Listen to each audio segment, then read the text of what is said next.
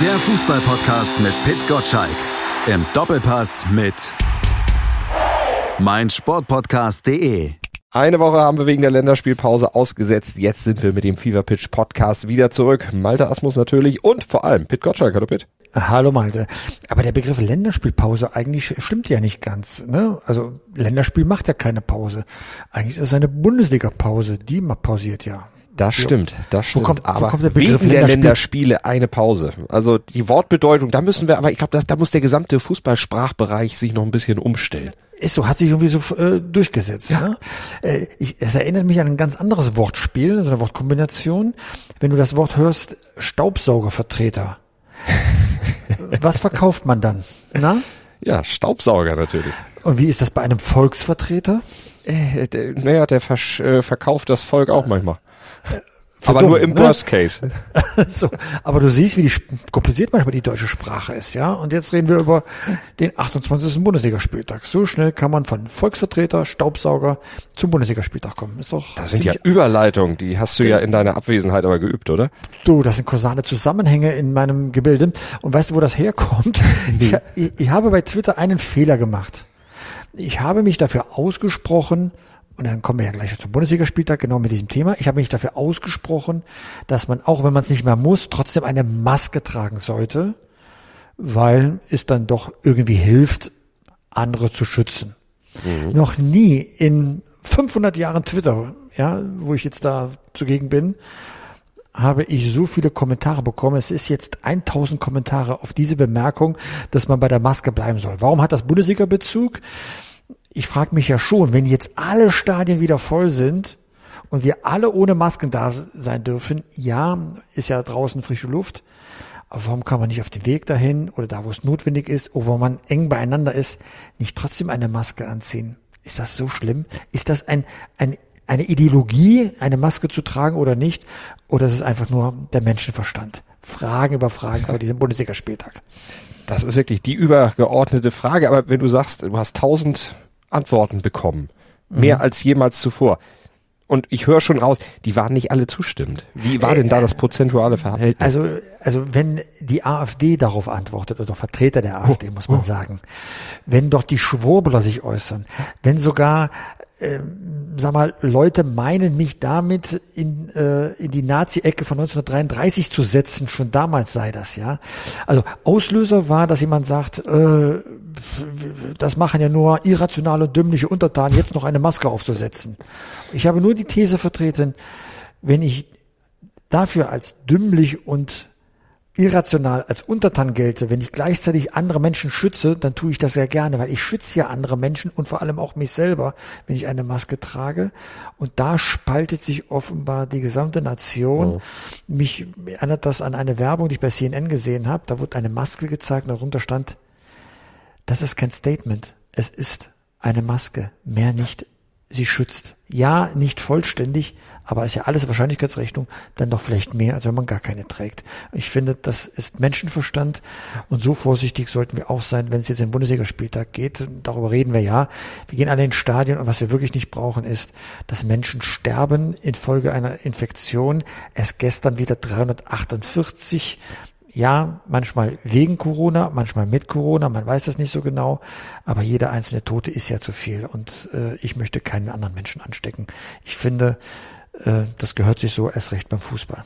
Bin ich komplett bei dir. Glaubst du denn auch, dass genauso wie wir die meisten der Bundesliga-Fans am Wochenende, wenn denn die Stadien wieder voll werden, auch so denken? Oder befürchtest du da dann doch den ein oder anderen Ausreißer im größeren Maße?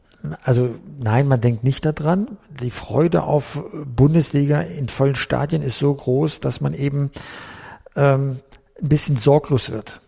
Schon hat man ja das Gefühl, die Pandemie sei vorbei. Die ist nicht vorbei. Es sterben immer noch Menschen, die Hospitäler sind voll, nicht überfüllt, aber voll.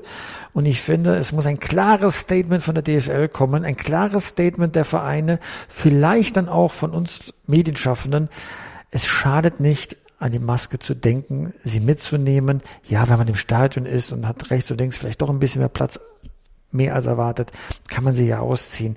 Aber so viel Eigenverachtung sollten wir den Fußballfans zutrauen und sie vielleicht daran erinnern, trotzdem nicht zu vergessen, die Pandemie ist nicht vorbei. Ich finde, das wird gerade zu viel vergessen. Ja. Oh, Hauptsache, die Stadien sind voll, Zuschauereinnahmen, tralala. Ja, Stimmung, alles gut, aber man singt, man hat also Aerosole in Umlauf gebracht. Nach zwei Jahren sind wir ja auch schlauer, was das eigentlich bedeutet. Und ich möchte nicht, dass in irgendeinem Stadion später äh, dann rauskommt, das war jetzt doch ein Hotspot. Weil Hotspot bedeutet Menschen sterben bitte, das soll uns nicht die Freude auf die vollen Stadien, ich freue mich auf die vollen Stadien, bitte das nicht falsch verstehen, ja. Und trotzdem können wir ja vorsichtig sein. Wir fahren gerne mal schnell Auto und mhm. wir ziehen ja auch den Gurt an.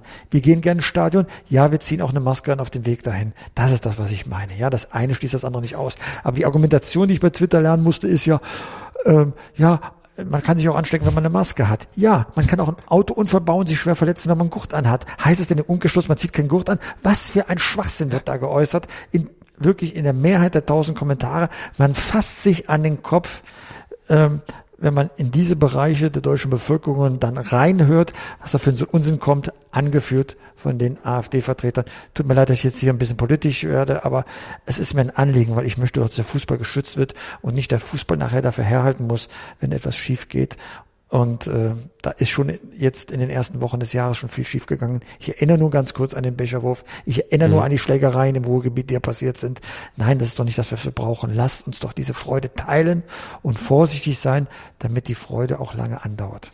Zumal ja auch der Fußball jetzt diese vollen Häuser dann auch wieder braucht, damit diese Entfremdung der Fans vom Fußball auch irgendwo gestoppt wird. Natürlich auch das im Rahmen der Pandemie alles irgendwo verständlich, aber für den Fußball natürlich auf lange Sicht wichtig, dass die Fans nicht weglaufen. Dazu trägt dann natürlich auch dazu bei, dass äh, ja zumindest in gewissen Teilen der Tabelle wieder Spannung ist. Jetzt ist uns ja leider in der Zeit, wo wir nicht podcastet haben, äh, so diese Spannung im Titelkampf wieder ein bisschen abhanden gekommen. Es sah ja zwischendurch mal so aus, als würde da tatsächlich noch wieder was gehen, aber jetzt sind es dann doch wieder sechs Punkte zwischen Dortmund und Bayern. Völlig richtig, was du sagst, völlig richtig sagt. Und trotzdem, jetzt ist es, wie es ist. Die Dortmunder schaffen es nicht, sag mal, äh, den Bayern äh, Druck zu machen. Das ist so, das können wir jetzt so festhalten. Der Vorsprung ist immens. Trotzdem haben wir an diesem Bundesligaspieltag und übrigens alle am Samstag fantastische Spiele. Die drei, die, wo ich wirklich ganz genau hingucke, sind doch einmal Freiburg gegen Bayern. Die Bayern zum ersten Mal im neuen Stadion bei ihrem vermeintlichen Angstgegner. Das macht doch total Spaß. Dann erste wirkliche Auftritt von Felix Magath zurück in der Bundesliga bei Bayer Leverkusen. Da kann er dann zeigen, was er auch nicht nur von seinem heimischen Wohnzimmer aus leistet, sondern auch tatsächlich an der Seitenlinie, also nach zehn Jahren äh, tatsächlich nach überstandener Corona-Infektion sein Comeback in der Bundesliga und natürlich das Verfolgerduell. Und da verrate ich gleich etwas. Borussia Dortmund gegen RB Leipzig, das ist doch fantastisch am Samstagabend um 18.30 das Topspiel zu gucken, wird übrigens auch, das darf ich so viel darf ich sagen, ähm, auch das Hauptthema werden im äh, Doppelpass am äh, Sonntag um 11 Uhr.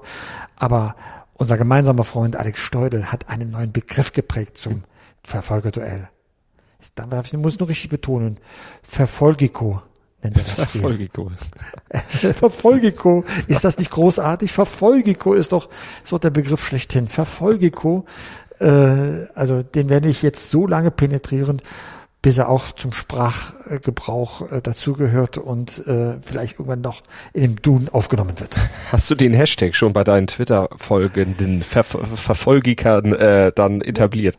Die arbeiten sich noch gerade an meiner Maskenpflicht ab. Insofern lasse ich sie noch ein bisschen abstrampeln und dann werden wir den Begriff Verfolgeko, ich sehe ja schon die Überschrift bei dir, Verfolgeko, wenn wir hier den Podcast posten, ja, ist, ist doch herrlich. Eine Erfindung von Alex Steudel, äh, äh, es war dann, äh, sag mal, ich hatte ihn ein bisschen Challenge. Ich habe gesagt, ja. bitte nicht über den HSV schreiben, lass uns mit Fußball beschäftigen. Und daraus äh, kam dann der Begriff Verfolgiko.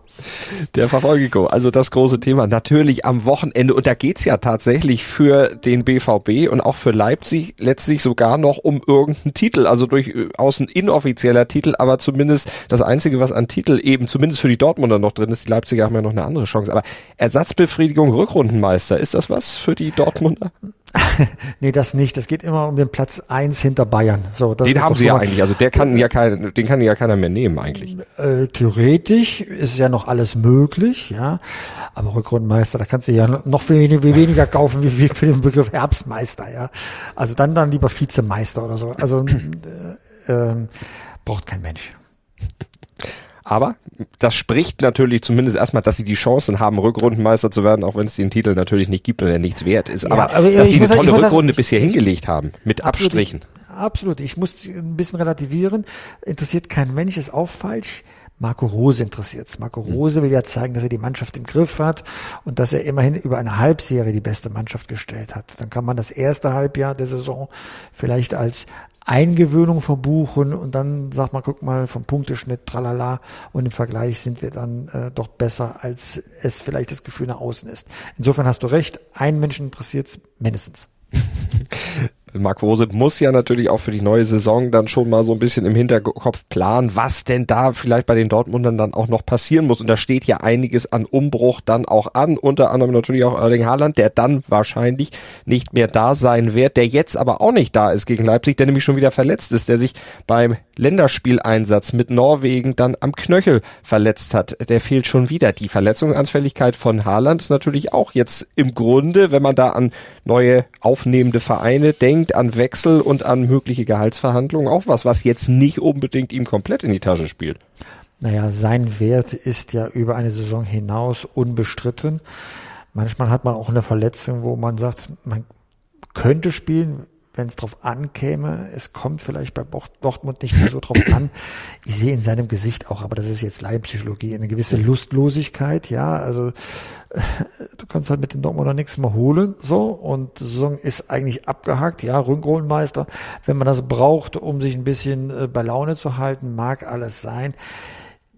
Sowohl bei ihm ist die Saison abgeschlossen, er denkt an den neuen Verein und dann wird man das nicht von ein paar Spielen bei Borussia Dortmund abhängig machen.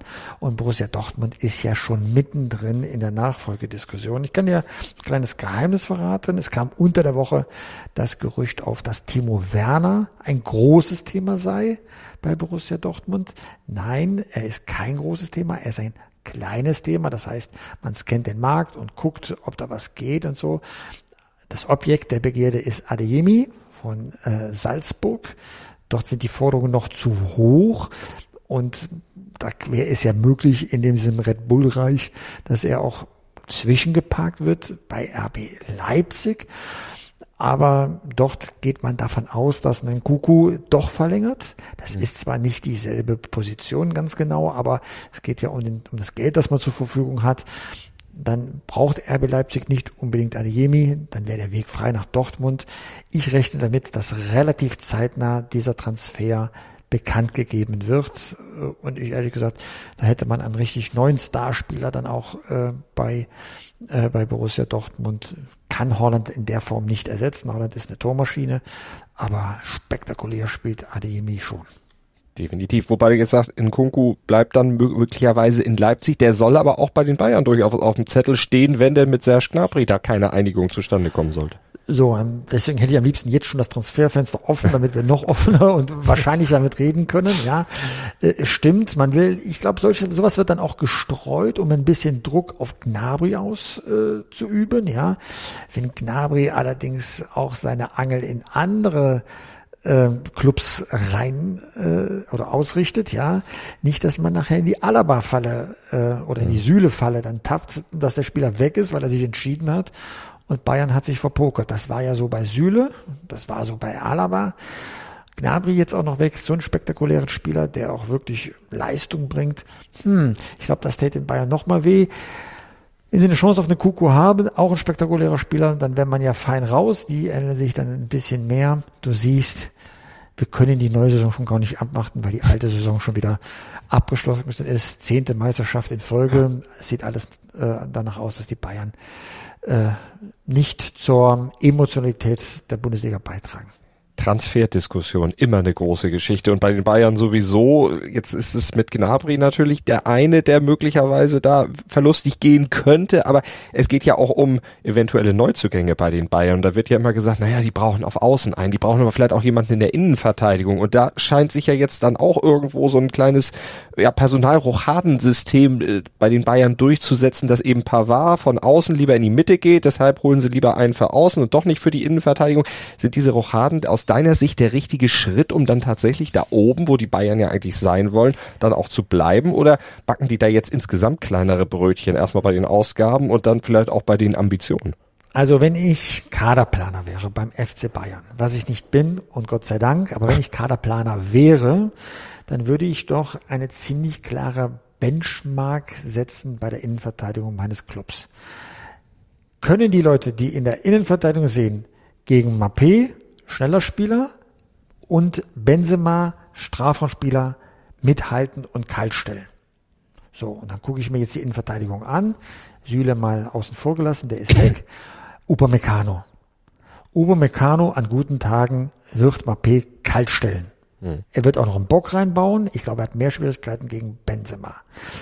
Guckst du dir Pavard an, da tue ich mich plötzlich bei beiden schwer, dass er da das Niveau zeigt, auch wenn er Weltmeister ist, aber Weltmeister ist er rechts in der Verteidigungslinie geworden. Dann gucke ich mir an, ist ja auch, wird ja auch gehandelt beim FC Bayern, Schlotterbeck an. Schlotterbeck hochtalentiert, wirklich sehr gut, hat aber auch noch Böcke drin, ist noch in der Entwicklung, er ist vielleicht nicht so weit als dritter Innenverteidiger, um ihn ranzuführen, immer. Aber als Stammspieler in Verteidigung, hm, wird schwierig. Und auf einmal guckst du dir das dann alles so an beim FC Bayern und denkst dir, da ist doch keiner, mit dem du in die Schlacht ziehen willst, um gegen die besten Mannschaften der Champions League mitzuhalten. Und dann guckst du auch mal auf die Bundesliga-Tabelle. Da kann man das dann auch mal nachlesen. Trotz Süle 28 Gegentore. Also da ist ein echtes Problem. Sonst hätten die Bayern auch nicht schon vier Niederlagen, was ja ungewöhnlich ist in einer Saison. Du mhm. siehst, das ist eine Riesenbaustelle und die wirst du nicht mit Pavard lösen, sonst hättest du schon Pavard dahingestellt, wenn das so schwach ist. Also kann Pavard gar nicht. Ich glaube, ich habe die kausale Herleitung dann ähm, sag mal, sauber dargelegt. Kann Pavard nicht die Lösung der Probleme in der Innenverteidigung sein? Sonst würde er ja schon das spielen. Das tut er nicht, weil es gibt ja Bedarf dort mhm. an der Stelle. Du siehst, Innenverteidigung bleibt eine Baustelle beim FC Bayern. Auf Außen bleibt sie nur rechts eine äh, äh, mal Baustelle. Da musst du jemanden haben, der etwas schneller ist als ähm, Stanicic. Ich hoffe, ich spreche ihn richtig aus. Mhm. Du brauchst ein Pendant zu Davis auf der linken Seite. Dann bist du eigentlich, wenn du das, diese zwei Probleme gelöst bist, bist du gut beieinander. Dann hast du ein starkes Mittelfeld, Kimmich und Goretzka, das ist ein Motor, da geht's richtig nach vorne. Und dann musst du natürlich das letzte Stück deiner Hausaufgabe machen, das Problem Lewandowski lösen. Wir haben ja darüber gesprochen, der hat noch ein Jahr Vertrag, also nächste Saison ist gesichert.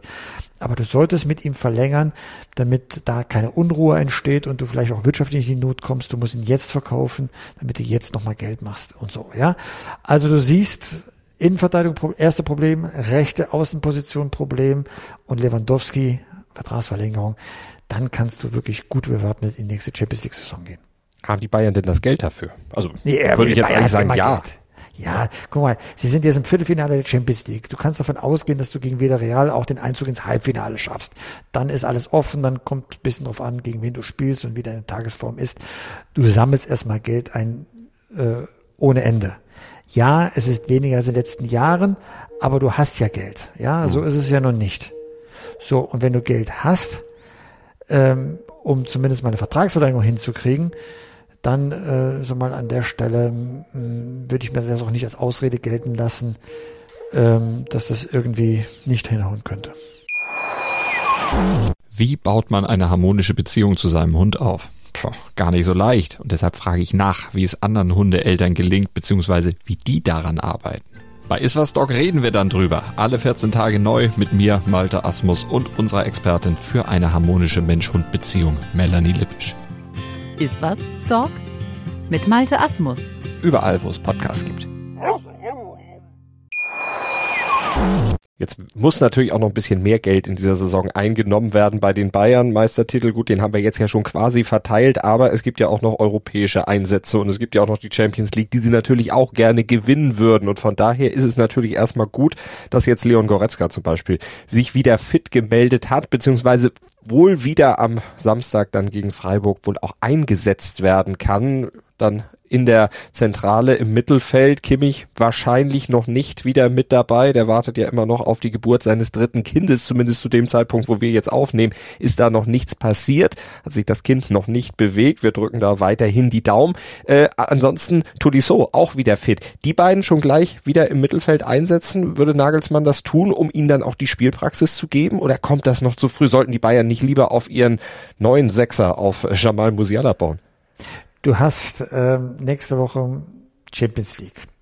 Und das hast du im Hinterkopf. Gegen Villarreal hm, hast du selten gespielt, musst du noch kennenlernen. Vergessen nicht, Villarreal hat äh, Juventus Turin im eigenen Stadion 3 zu 0 weggehauen.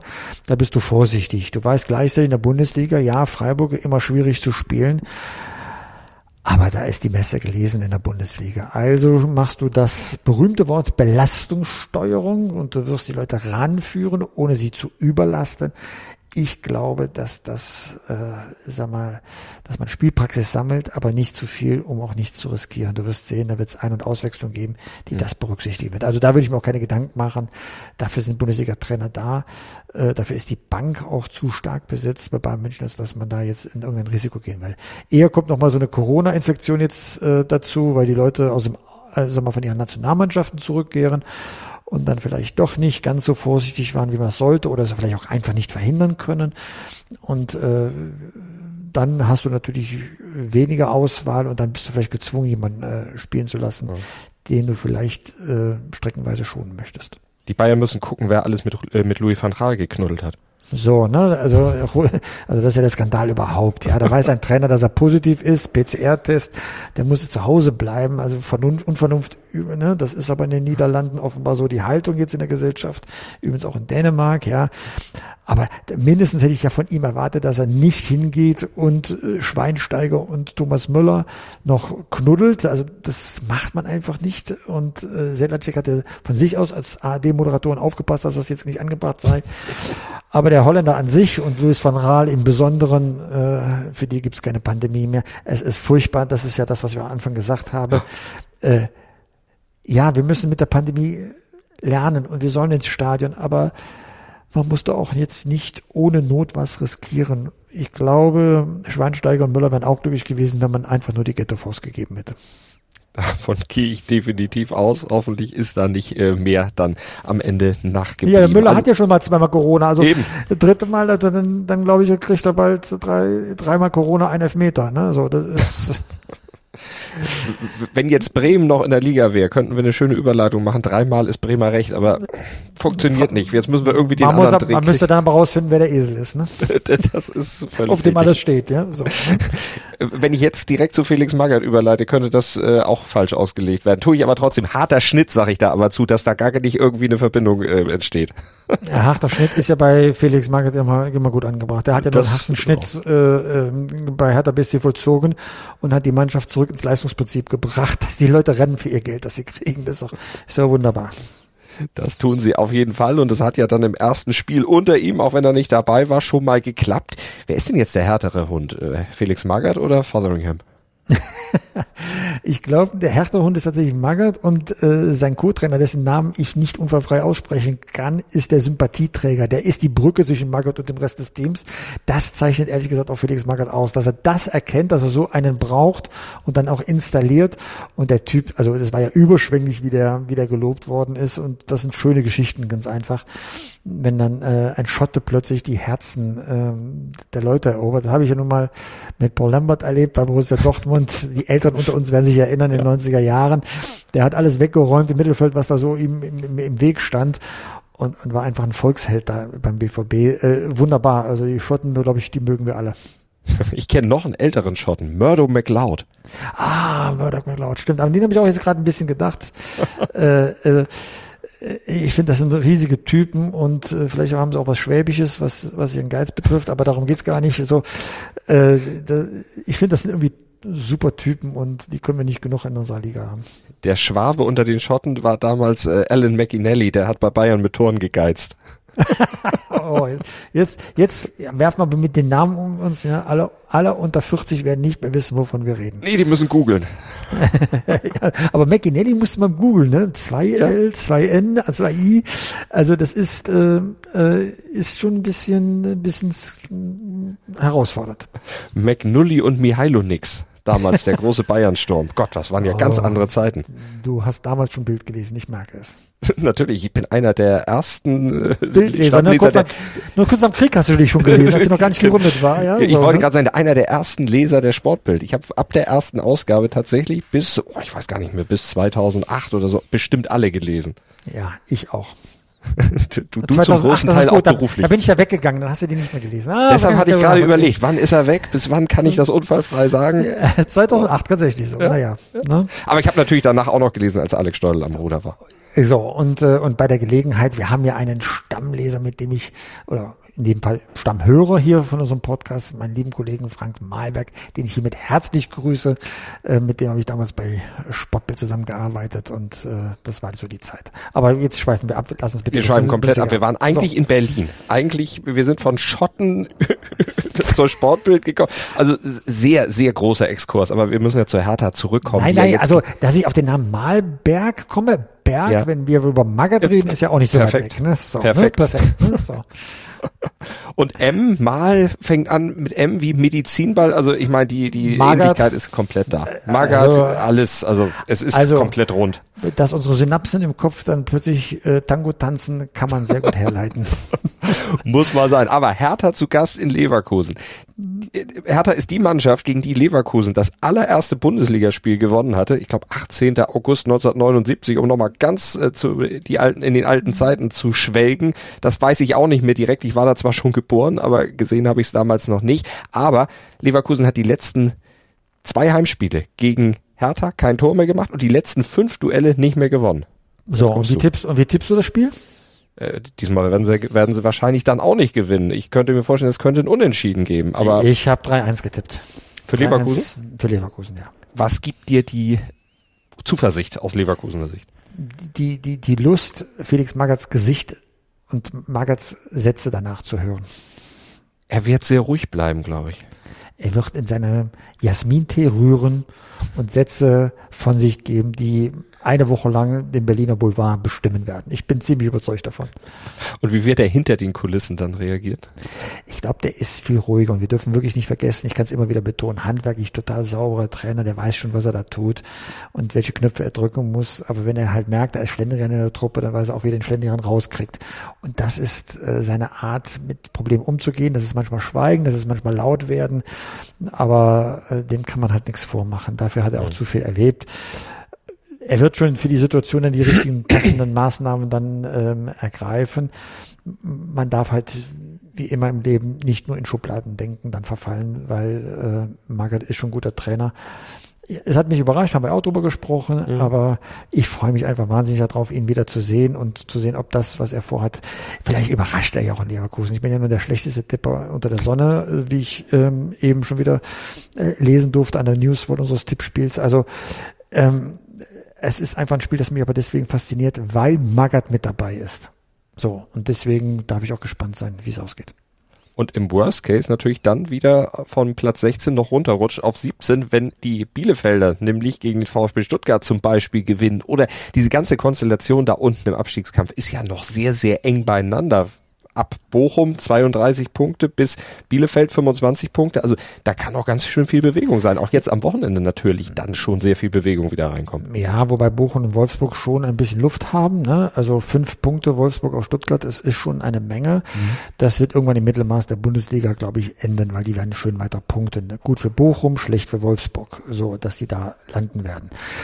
Die Abstiegszone beginnt ab Platz 14 mit dem VfB Stuttgart 26 Punkte, Platz 15 Augsburg 26 Punkte, Platz 16 Hertha 16 Punkte. Heißt, es kommt auf jedes Tor an, weil Arminia Bielefeld 25 Punkte direkt dahinter hängt. Ja, Kräuter Fürth ist weg. So, das heißt, es kommt jetzt auf jedes Tor an. Deswegen, wenn ich jetzt mal eben so sage, Leverkusen 3-1 gegen Hertha, dann kann dieses eine Tor mehr, nämlich zwei Tore Vorsprung, schon richtig wehtun. Und ein Unentschieden kann Gold wert sein. Deswegen kommen wir jetzt in die entscheidende Phase der Bundesliga. Nicht vergessen bitte, Augsburg hat auch noch ein Nachholspiel gegen Mainz, ne, wegen Corona. Das heißt, die können auch raus. Umso wichtiger wird das Hertha-Spiel, dass man jetzt daran bleibt. Also du hast recht, da ist richtig Spannung. Wie schön wäre das, wenn so eine enge Konstellation oben an der Tabellenspitze wäre, so wie wir das ja aus der zweiten Liga kennen. Da haben wir eben nur noch den Kampf um die Rückrundenmeisterschaft. Mehr ist leider nicht drin, aber die, hattest du ja schon gesagt, wird dann auch Thema, also zumindest das Duell Dortmund gegen Leipzig, ein Duell im Doppelpass sein. Wen habt ihr denn zu Gast? Zu Ja, das, äh, wir arbeiten noch daran. Ich kann es dir gerade noch nicht äh, so sagen, aber was ich sagen kann ist, wir haben endlich wieder eine Frau auch in der Runde sitzen. Darf man sich drüber freuen. Ähm, äh, Julia Simic, also du siehst, äh, auch da haben wir fußballerische Kompetenz mhm. ähm, äh, in der Runde sitzen. Sie wird auch ein Gast sein bei uns und deswegen ne, viel wichtiger dann oder noch genauso wichtig, besser gesagt, ist dann auch Stefan Effenberg ist zurück aus seinem ähm, aus seinem Urlaub und ähm, das wird ganz lustig, wenn er weiß es noch noch nicht und ich weiß nicht, ob er meinen Podcast hier hört. Als der Mario Basler auf seinem Satz, äh, auf seinem Sitzplatz saß, sagte er ja beim Doppelpass den großen Satz, endlich sitzt hier mal ein schöner Mann auf diesem Platz dieses Statement von Mario Basler werden wir Stefan Effenberg am Sonntag um 11 Uhr vorspielen, weil ich kann mir nicht vorstellen, dass er das mitbekommen hat, wenn er gleichzeitig bei seiner Familie in Amerika ist, in Florida. Und bin mal wirklich auf das Gesicht gespannt von Stefan Effenberg. Und ich, ich, ich hadere noch und, und diskutiere mit mir selber, ob ich ihn nicht vorwarnen soll. Aber das wird ein schöner Auftakt am Sonntag um 11 Uhr im Doppelpass werden. Stefan Effenberg wieder da und dann hört er ausgerechnet von Mario Basler, dass endlich mal in der Zwischenzeit ein schöner Mann auf dem Platz gesessen hat. Das kann lustig werden, wie Stefan Effenberg darauf reagieren wird. Die spontane Reaktion dann auf jeden Fall angucken am Sonntag um 11 im Doppelpass. Dann ist er wieder da und dann ja, nicht nur Stefan Effenberg, sondern eben der Doppelpass auch. Und dann bin ich auch gespannt, wie er dann darauf reagieren wird. Ansonsten, Fever Pitch Newsletter, den gibt's natürlich dann auch in der nächsten Woche wieder jeden Werktag 6.10 Uhr in eurem E-Mail-Postfach, wenn ihr ihn abonniert unter newsletter.fever-pit.ch oder unter newsletter.pitgottschalk.de. Alle Wege führen zum Newsletter und den Podcast, den kriegt ihr dann natürlich ab nächsten Donnerstag dann auch wieder im Podcatcher eurer Wahl, beziehungsweise überall, wo es Podcasts gibt. Also da könnt ihr auch gar nicht drum gehen. Und dann hören wir uns wieder, Pitt. Vielen Dank für heute. Bis dahin. Tschüss, Malte. Fever Pitch, der Fußballpodcast mit Pitt Gottschalk. Im Doppelpass mit meinsportpodcast.de.